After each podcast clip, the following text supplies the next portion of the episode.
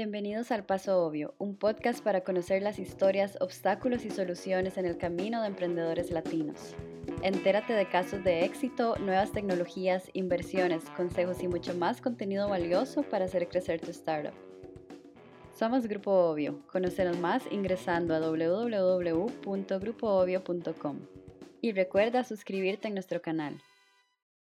Bienvenidos a nuestro podcast El Paso Obvio. Hoy es la primera vez que hacemos esto y la razón por la que queremos invitarles a escucharnos es porque imagínense que pueda ser un tico y que pueda ser un gringo que venía de Vietnam juntos en donde vemos que las mismas dificultades que se están dando para las empresas en Asia, en Estados Unidos, en Latinoamérica, lo podemos resolver. ¿Y cuáles son estos puntos? El punto inicial de que todos queremos emprender, todos queremos crear startups, tenemos ideas buenísimas, pero las aceleradoras y los inversionistas siguen pidiendo cosas o nos siguen diciendo qué hacer, nos siguen dando un, plan de acción, punto uno, punto dos, punto tres, pero nadie está dispuesto a meterse con nosotros al barro a trabajar. Y es lo que el grupo obvio quiere cambiar. Entonces, queremos tratar de ver si tenemos una audiencia, queremos tratar de ver qué tanto podemos hacer por ustedes y compartir un poco las experiencias que, de las empresas que hemos desarrollado y las empresas que hemos crecido para ojalá que esto les ayude a ustedes a también seguir creciendo. Yo soy Steven Baltuano, soy el CEO y co-managing partner de Grupo Obvio. Con nosotros está Logan, que es mi socio y es también co-managing partner de Grupo Obvio, en donde ambos tenemos historias muy diferentes, pero llegamos al mismo problema y queremos resolverlo juntos. ¿Cómo estás, Logan? Eh, ¿Qué tal? ¿Cómo estás tú? Todo bien, todo bien. Cuéntanos un poco para que la audiencia vaya, vaya conociendo un poco mejor y, conociendo tu historia, que es súper interesante. Creo que, que hay un camino ahí escondido de cómo llegamos a trabajar juntos. Pero cuéntanos un poco cómo se ha visto el camino de Logan. Bueno, yo empecé como growth hacker para empresas de Silicon Valley, sea como alumnos de Y Combinator, 500 Startups, todo eso. Y algún día un, VC me contrató para irme a Malasia para lanzar un accelerator. Y lo que, lo que notaba en esos días fue que hay muchos, y había muchos emprendedores, había muchos startups, muchas oportunidades de negocio, de emprender en tecnología, pero no había muchas inversionistas que tenían interés y que prestaban atención a Asia ni ninguna región afuera de los estados. Um, yo quería cambiar eso, entonces yo empecé un blog, uh, se llamó el, Startup Inesperado, y eh, me metí, me metí en eso por, por un año prácticamente en, Vietnam y Malasia y otros lados del mundo. Cuando vení a Costa Rica y conocí a ti, um, pensé que hubo una manera para, para llamar más atención a la región, pero a la vez aplicar lo que yo había aprendido como growth hacker a, a los emprendedores y a los startups de esta región. Entonces, Ah, cambié el, nombre de, mi idea obvio porque no quería que la gente afuera de, esta región pensaran que fuera como inesperada que un startup podría tener éxito. quiero que sea obvio y que parezca obvio a, la gente que, que, hay oportunidades en esas regiones, solo que tal vez hay un poco de necesidad de, conocimiento en cuanto a, a growth y ventas. Por eso nos unimos, yo y Steven, para que con, nuestras habilidades podamos acelerar nuestros propios ventures, pero los de, los demás también. Y creo que tienes un montón de sentido en lo que estás diciendo, porque al final de cuentas Latinoamérica siempre se ha considerado como el patio de Estados Unidos, ¿no? Entonces, los inversionistas, incluso muchas veces cuando escuchas a empresas latinoamericanas conversar, te das cuenta que lo que están buscando es cómo entrar en estados. O sea, si nosotros sumamos toda América Latina, es mucho más grande y tiene una riqueza mucho más multicultural y, probablemente también al, ser tan multicultural tiene nichos de mercado muy distintos en comparación a Estados Unidos, pero aún así siempre queremos llegar allá, siempre creemos que esa es la, forma correcta. Cuando, bueno, y creo que lo hemos experimentado, ¿no? Nos hemos traído empresas de Asia, por ejemplo, traerlas para acá y ver que Latinoamérica creció en, en un año, lo mismo que ha crecido en otros continentes en cinco. Entonces creo que eso tiene mucho sentido y espero que quizás para la gente esté de una vez tomando nota en que es mucho más fácil iniciar en Latinoamérica buscando el cliente latinoamericano, buscando proveedores latinoamericanos y al mismo tiempo más económico, que tratar de entrar en Estados Unidos, que es un mar rojo lleno de publicidad con presupuestos de marketing de millones y millones de dólares, a tratar de ver cuál pequeño o, qué tan pequeña empresa puede sumarse como cliente. Y creo que eso es algo también que vamos a estar tocando mucho en, en el podcast y es verdaderamente por qué siempre queremos eso y quizás creo que se basa en el desconocimiento que, al mismo tiempo también nosotros hemos solucionado en, en, cómo tratar de escalar rápidamente una empresa, llevarla a medio millón de dólares en un año o a un millón de dólares en un año, que creo que es donde nosotros quizás podemos dar un poco de valor. Hay, hay dos ventajas que yo veo en Latinoamérica específicamente. La primera ventaja es que hay un mercado muy parecido a Latinoamérica donde podemos aprender, y es Asia, honestamente, especialmente Southeast Asia hay como cómo funciona, pues no culturalmente, pero en cuanto a como user behavior. Um, es muy parecido, pero ellos están un poquito más avanzados. Tienen un poco más startups, más tecnología que se está usando por la gente diariamente, pero es muy parecido y podemos aprender mucho de qué podría funcionar acá. Y a la vez estamos mucho más cerca en temas de, de cultura, tanto como localidad, a los Estados Unidos. Entonces, en, la gente acá entiende más a la cultura de los estados. Por esa razón, pienso que sería un poco más fácil llevar y levantar dinero estadounidense acá que en Asia. Entonces, en eso estamos metiéndonos, cómo podríamos aplicar los modelos y la tecnología de, de Asia y también lo, lo, de los estados, pero a la vez cómo podemos aprovechar esa ventaja de nuestra ubicación, puede decir, para que tengamos más, acceso, más que nada. y eso es súper interesante, creo que es la parte de hacer el, lo normal que, o sea, lo que normalmente pasa es que Estados Unidos comienza algo, lo trae a Latinoamérica y los latinoamericanos, como saben que es de Estados Unidos, se vuelven locos a través de esto. ¿Cómo hacerlo al revés? ¿Cómo comenzar en Latinoamérica? ¿Cómo encontrar un buen mercado acá? Y después, cuando ya estoy en una empresa sólida, tratar de entrar en Estados Unidos, porque ya no dependo de ese mercado. De nuevo, cuando hablamos de un mar rojo de Estados Unidos, es tener que competir con una empresa que tiene un presupuesto de mercadeo de millones de dólares, cuando yo soy solamente una startup, es imposible.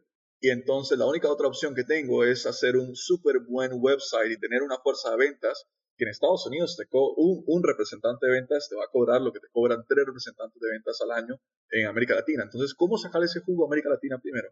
Porque al final de cuentas compartimos muchas marcas. O sea, y nosotros hemos hecho, por ejemplo, Walmart, ¿no? Walmart en América Latina, o sea, es una empresa gringa, nace en Estados Unidos, pero conseguirlo en América Latina y hacer que ellos sean los que te recomienden a, Estados Unidos es, es aún una puerta de entrada mucho más sencilla, mucho más fácil de lograr que de otra forma eh, te hubiera costado hubiera sido casi imposible. O sea, es un, es un cliente que todas las empresas norteamericanas quieren, pero que, bueno, ya no solo vimos, ¿no? Es mucho más fácil conquistar Latinoamérica y que ellos cerran la puerta de Estados que viceversa.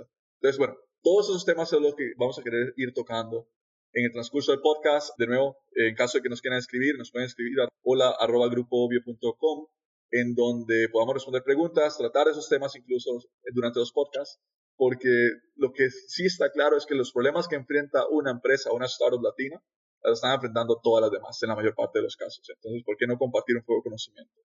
Ahora, Logan, um, ¿Qué es lo que qué, nos hizo empezar el grupo obvio? Creo que, que, vale la pena, si bien es cierto lo hemos tocado por encima, es el, el desencadenante de todo fue querer empezar una, un startup, eh, tener que hablar con muchos inversionistas, tener que hablar con muchas aceleradoras y encontrar que todas ellas querían decirnos cómo hacer las cosas cuando las personas que nos estaban diciendo nunca lo habían hecho en su vida.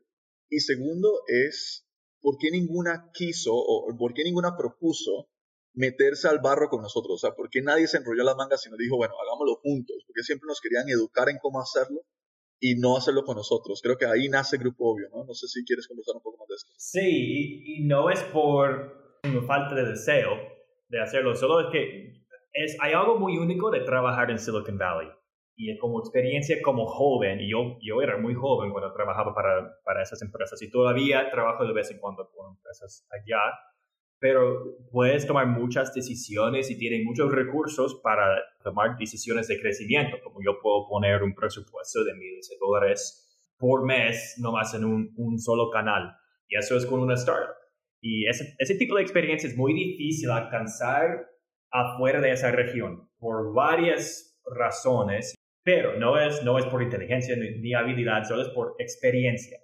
Entonces, hay muchos programas, aceleradoras, que quieren ayudar, que quieren educar, pero realmente no tienen la experiencia de hacerlo. Entonces, ¿cómo puede, cómo puede educar a alguien en algo que, que no conoces? Entonces, es, en eso, pienso que eso es, es, como lo más, que tiene lo más valor que podemos ofrecer, es que nosotros tenemos mucha experiencia en eso Y queremos meternos en, en poder aumentar el conocimiento y habilidad en cuanto a crecimiento y ventas en esa región. Pero realmente cuando estás lanzando un, un programa de aceleración y no más estás educando a, sus cohorts en una región donde es muy difícil encontrar talento de crecimiento y ventas, no estás ayudando tanto. En, en mi opinión, pienso que en eso debemos meter. Y, y aún así, en lo que estamos conversando, ¿no? Que era la parte de eh, lo peor es encontrar aceleradoras que aunque te están ayudando, aunque dicen que pueden ayudar, eh, te cobran para ayudarte. Entonces, yo soy una startup, ah, no, tengo, no tengo quizás el dinero, no tengo capital, quiero empezar. Vos me dices que me puedes ayudar o que me puedes guiar, pero al mismo tiempo me decís que, que te tengo que pagar para hacerlo. Yo, yo, he visto eso en casi cada país que yo he visitado, eso ya sería casi 20. Y hay como, es, es por, los gobiernos piensan que pueden como fundir, no sé si eso es la palabra, fund, como programas así, pero quieren que haya un retorno muy rápido, pero así no funciona, eso no funciona con startups. Y tal, bueno, estamos trabajando en un modelo nuevo para que haya un retorno un poquito más rápido, pero no es otras industrias cuando quieres trabajar con algo que donde hay un retorno en un año o dos años, ¿entiendes? Entonces, así está pensando la gente porque no tienen experiencia en eso. Y realmente si eres un founder y te metes en un programa así donde se cobra, es como ya está muerto en, en el empieza, la empieza, ¿me entiendes? Entonces es, es algo que no pienso que es por deseo de matar a startups, pero es un modelo que no funciona y la mayoría de programas que yo he visto que funcionan así no han tenido ni un solo éxito. No, ya, y creo que tocas la parte del gobierno, y, es, y eso es otro, enemigo que tenemos, que atacar. y es que el gobierno, entonces, ¿qué, ¿cuál es, cuál es la, la, respuesta del gobierno hacia esto? Entonces, el gobierno dice que hagamos una banca de desarrollo en donde financio, entre comillas, financio a una startup, eh, le doy una línea de crédito, pero no le permito al, al founder, no le permito al CEO hacer algo con este dinero, sino que él puede cotizar servicios la factura me la envían a mí, gobierno, y yo lo pago. Entonces, ¿cuál es el problema de, esa estructura? El problema es que cuando hables con un inversionista serio, le interesa que tú tengas el secreto. ¿Por qué tú eres diferente? ¿Por qué eres tú la persona que quiere financiar? Y cuando le, te toca decirle, bueno, yo no tengo el secreto porque me ha tocado eh, subcontratar a mis desarrolladores, me ha tocado subcontratar mi mercadeo, me ha tocado subcontratar todo, porque era la única forma de usar ese ese gran apoyo, y entre grandes comillas, ese gran apoyo que me dio el gobierno con banca de desarrollo, eh, ¿qué te dice el inversionista? Bueno, entonces, ¿qué es lo importante? ¿Qué, qué traes tú al negocio?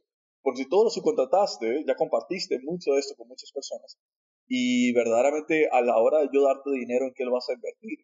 O sea, no tienes nada, todo fue subcontratado. Entonces, creo que también entra la parte de, ok, hay que atacar eso también, porque no solamente es hablar o, o tratar de cambiar el mundo de las aceleradoras, sino también convencer a algunos gobiernos a, decir, ok, lo que estamos haciendo es afectando a, nuestras propias startups, en donde llega un punto, por ejemplo, y hablemos de, empresas colombianas o empresas de, diferentes países, que tienen que irse a Estados Unidos a ser financiados por inversionistas de Estados Unidos, donde se dejan los empleos y se dejan el dinero en Estados Unidos, porque no había nadie que los pudiera ayudar en Latinoamérica.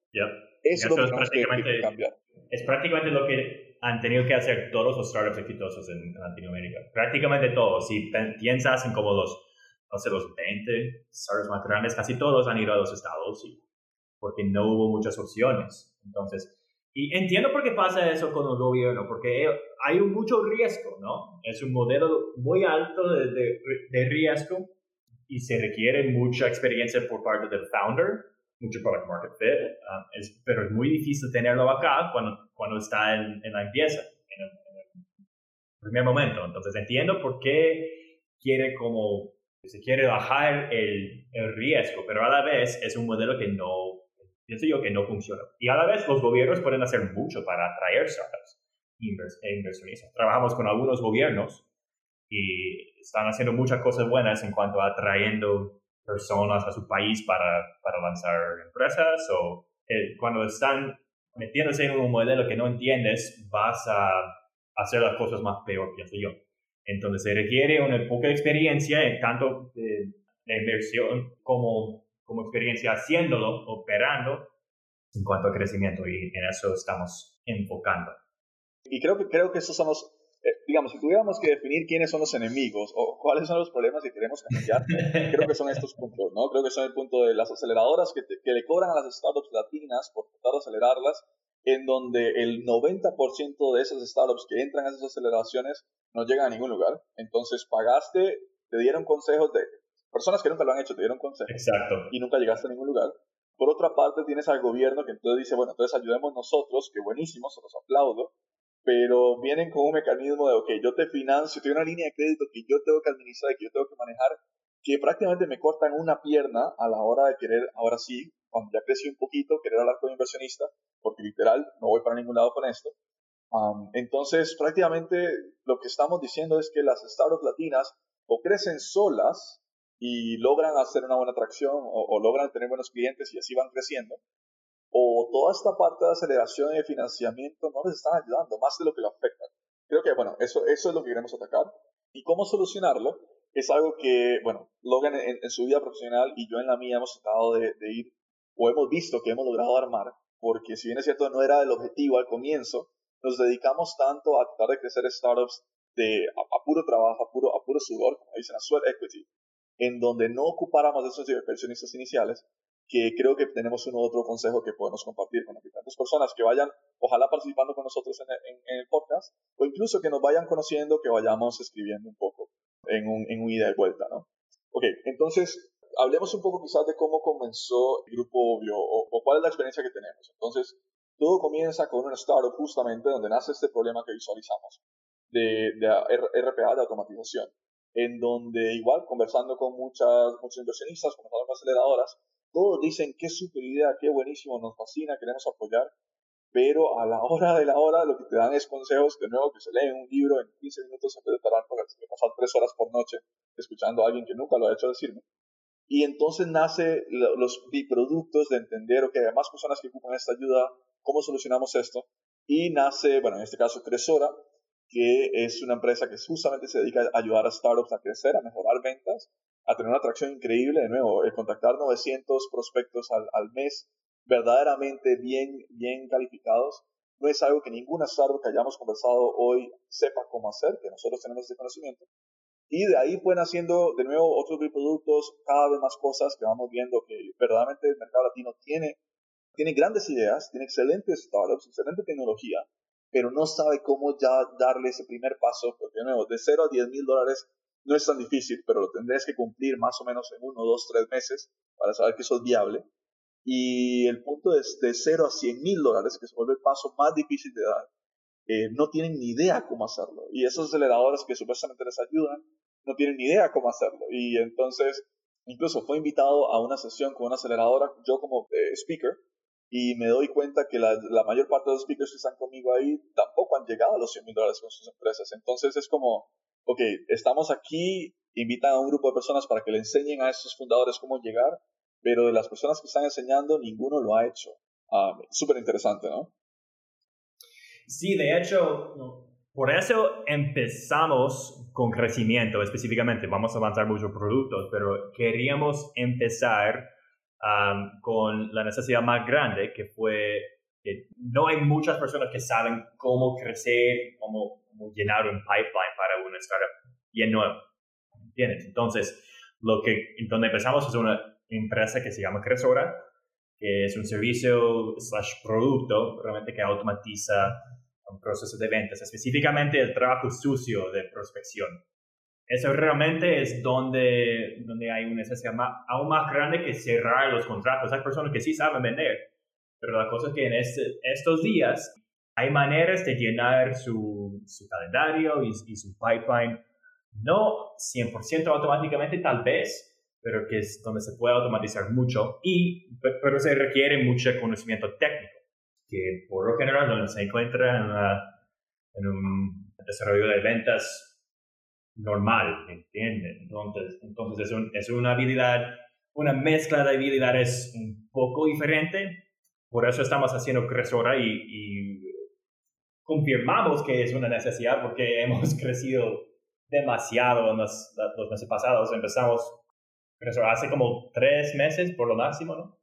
tal vez un poco menos. Sí, bueno, Cresora, como marca, sí, empieza hace como cuatro meses, ah, sí, tres meses más o menos, tres, cuatro meses, en donde literalmente nos concentramos en lo que estás diciendo, ¿no? En la parte de crecimiento, o sea, ¿cómo, cómo pensamos en solucionar algo? ¿Cómo, ¿Cómo logramos que la gente vea la propuesta de valor de una marca y que se interese por esa marca, aún sin quizás tener que tener una tecnología muy robusta? Y para explicar un poquito más, como hay, hay como programmatic hay canales programáticas, por eso sí, donde se puede escalar a un nivel infinito, ¿no? Um, imagínense como Google o Facebook Ads o lo que sea. pero para empresas de B2B, esos pueden ser muy caros. Y a la vez es muy difícil escalar outreach, la prospección que se aplica en empresas de enterprise con contratos muy grandes. Los que quieren entre esos, esas opciones, donde como tal vez un, un, precio demasiado grande para, para usar Facebook o a la vez tal vez eh, no, pues Enterprise o ese tipo de prospección no es suficiente escalable, ¿qué se hace?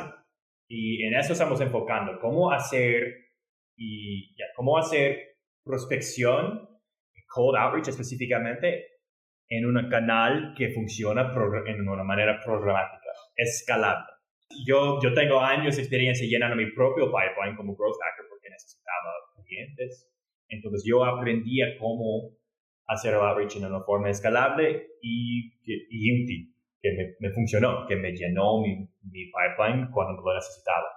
Entonces, eso ya estamos aplicando a otras empresas, otras startups, y vemos que es una necesidad porque estamos agregando como tres, cuatro empresas cada mes, tal vez más y estamos como en el, inicio todavía.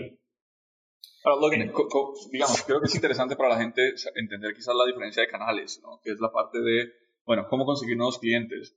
Claramente en la parte cresora, pues hemos hecho mucho desde LinkedIn, email, um, even Twitter, pero creo que vale la pena quizás darle un poquito de valor a la gente que nos está escuchando de expandir un poco su visión de que la forma de conseguir nuevos clientes no, es solamente un correo y no es solamente un teléfono, en el cual, por cierto, en, en Latinoamérica es súper difícil de conseguir si alguien de la audiencia tiene eh, alguna empresa que se encargue de, conseguir números de teléfono, pues buenísimo, deje saber. Pero quizás, ¿cómo, ¿cómo ayudamos a las personas a expandir un poco su pensamiento en temas de, ok, ¿cuáles canales puedo usar a la hora de conseguir negocio? Sí, bueno, principalmente es el posicionamiento de la empresa que vale más. Cuando estamos haciendo outreach, todo depende en cuán bueno es nuestra, es nuestra propuesta. Pasamos mucho tiempo trabajando con la gente para, para ver si podemos explicar claramente que nuestra propuesta en un una sola oración para entender exactamente qué se hace en esta empresa. Y hay muchos fundadores que, que tienen mucha experiencia, aún muchos clientes, pero que no saben cómo explicar su producto en una oración solamente. Y eso es muy importante. Después de eso, podemos distribuir um, estos mensajes por varios canales. Y hay, hay, un mezcla, puede ser por correo electrónico. Ahí empezamos casi todos con, cada cliente, pero podemos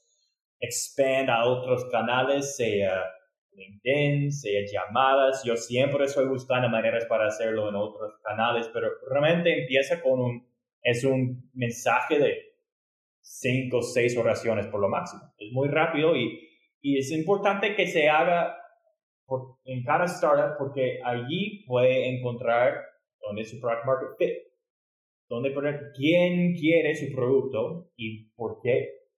Uh, esas son preguntas que casi no se puede, no hay, no hay respuestas por esas preguntas en casi cada startup. No solamente es que podemos llenar su pipeline o nuestra propia pipeline, es que también estamos tratando de averiguar nuestro product market fit. ¿Lo explico? coméntame quizás un poco cómo se ve este correo. Nos quedan pocos minutos, pero me encantaría quizás como que la gente se pueda llevar un último apunte para que lo comiencen a intentar. Um, y ver verdaderamente si, si vale la pena que lo, que lo... O sea, si tienen resultados al, intentarlo. Sí, cuando, cuando mencioné esa, esa oración donde se explica el valor, eso se llama un hook tiene que ser, por ejemplo, cuando nosotros mandamos nuestros correos, decimos queremos ser como su máquina de ventas. Um, de pues, bueno, en inglés es como we want to be your one man sales machine. Lo, lo decimos un poco diferente en español. Es como, ¿puede una persona ser tu máquina de ventas? Una pregunta. Pero en eso estamos mencionando un poco pues que somos una máquina que significa escalable, que se puede repetir y donde, en que se puede depender de ventas. Entonces el, el mensaje es muy claro en eso. Y después explicamos un poquito más de lo que hacemos, pero es un, es un párrafo un poco diferente. o sea, podríamos decir que por regla, entonces son el primer, ese primer correo, ese primer approach debería tener cuatro renglones, ¿cierto? Como máximo. Mm, en donde el primero literalmente trata de resumir todo en el sentido de decir qué traigo a la mesa yo con mi empresa, con mi startup, qué puedo hacer por ti, pero en un renglón. Y los siguientes renglones quizás dar un poquito de verificación de, bueno, lo hemos hecho con esta otra empresa. Y una pregunta muy clara, muy, un call to action muy específico de decir, ¿conversamos? ¿Quieres hablar? ¿O cómo terminarías ese call to action? Sí, y, y allí puede ver realmente si tienes una empresa. Porque lo que pasa es que la gente, bueno, si no puedes explicarlo, es posible que no tienes algo que se va a querer por, por el mundo, ¿me entiendes? Yo he trabajado con algunos startups que no podían conseguir ningún lead. E hicimos un ejercicio para ver, ok, vamos a hacer una lista de problemas y dolores que tienen sus clientes. Y vamos a hacer una lista de, de soluciones que ustedes tienen. Y las soluciones que, que tuvieron ellos no pertenecían a ninguna, ningún dolor o problema que tuvieron sus clientes. Entonces, en eso, bueno, no tenemos una empresa, tenemos que cambiar, tenemos que posicionarnos un poco diferente a otra audiencia, lo que sea.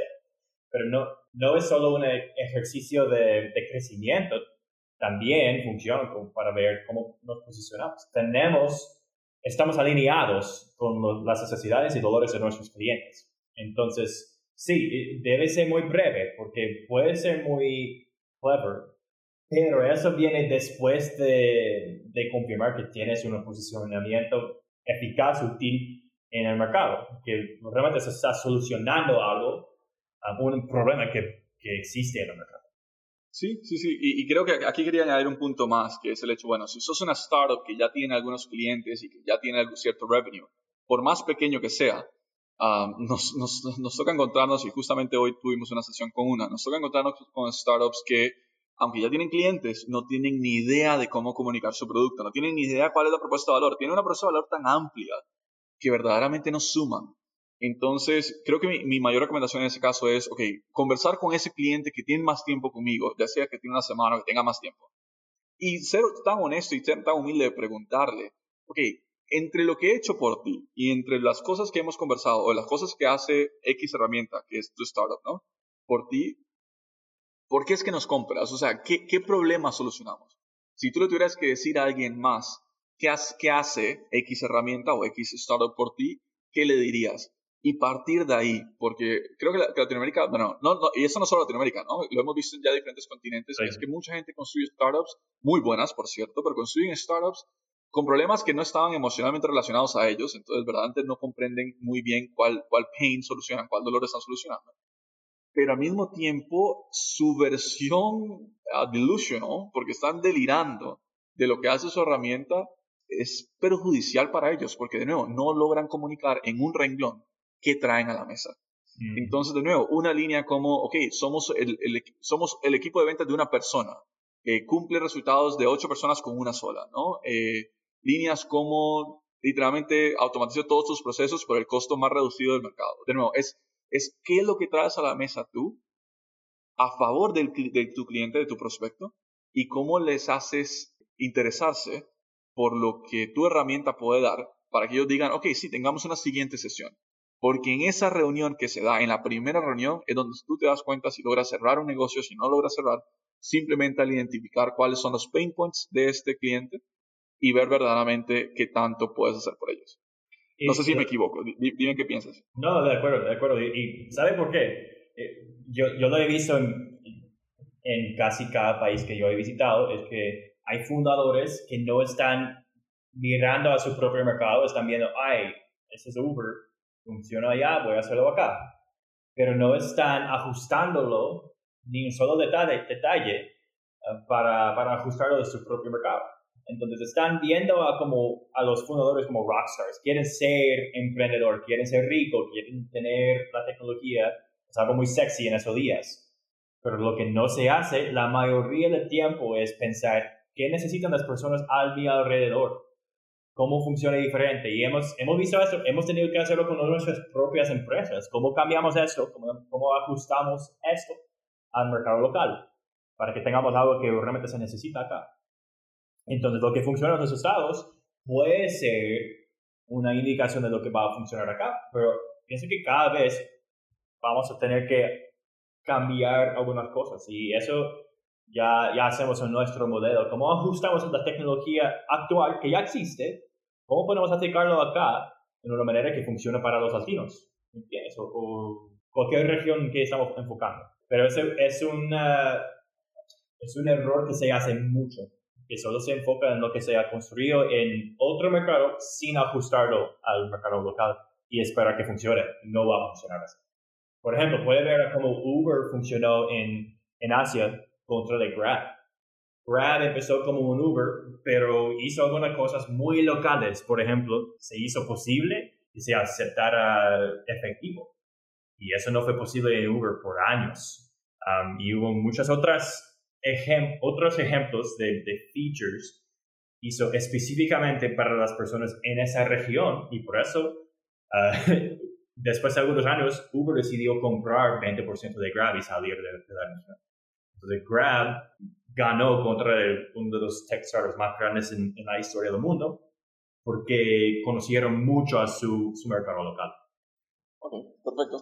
Hagamos un resumen para, para allá, ya casi estamos por irnos, en donde me interesaría hacer una lista quizás de, de actionables, o quizás no actionables, pero sí muy puntuales los consejos de, que hemos, los que hemos conversado hoy. ¿no? Entonces, punto número uno, de nuevo, comience con el mercado local, o sea, comienza con qué tanto le sumo o qué tanto valor recibe mi cliente local en vez de estar pensando allá afuera. Si vas a hacer un copycat de una herramienta que ya existe en el mundo, que no sea tanto un copycat, sino que sea esa herramienta adaptada a, mi localidad, adaptada a mi mercado inmediato. Porque si estás empezando, no debería estar costeando viajes, no debería estar costeando muchas cosas que te va a tener o te va a costar tener un equipo muy internacional.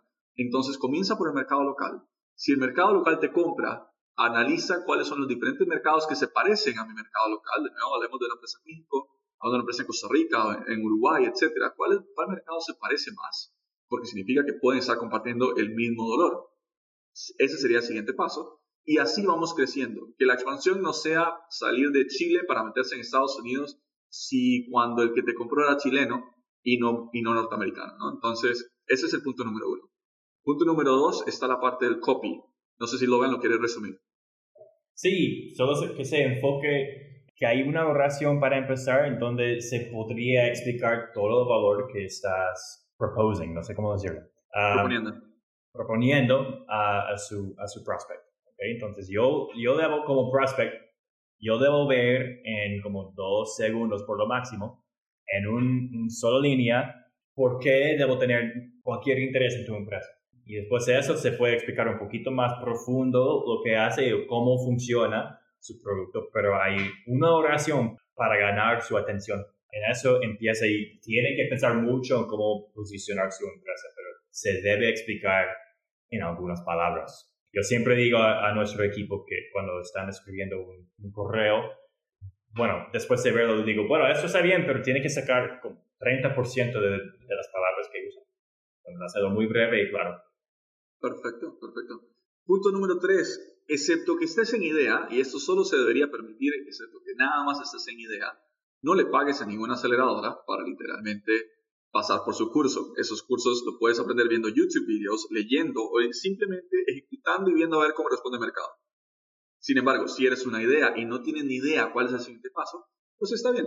Vale la pena tener a alguien que te acompañe, alguien que te vaya guiando en cuál es el siguiente paso para construir una herramienta, cuál es el siguiente paso para conseguir un nuevo. Pero si no estás en idea, no y repito, si ya no estás en idea, si ya tienes algo tangible, entonces, no, no pagues una aceleradora, busca advisors, busca gente que te pueda sumar valor, ya sea, no, y no necesariamente tienen que ser empleados, sea un advisor, sea alguien que te pueda presentar a alguien más. Y así comienza tu negocio. Y punto número cuatro, sigue escuchándonos en los próximos episodios, porque vamos a estar conversando con fundadores que han pasado ya por este camino, han pasado, han desarrollado herramientas en Asia, en, en Latinoamérica, y vamos a poder entender cuáles fueron sus dificultades y cómo las pueden solucionar. Logan, no sé si tienes algo más que decir y si no, podemos despedirnos por hoy. Gracias por escucharnos. Hasta la próxima entonces. nos vemos. Excelente semana.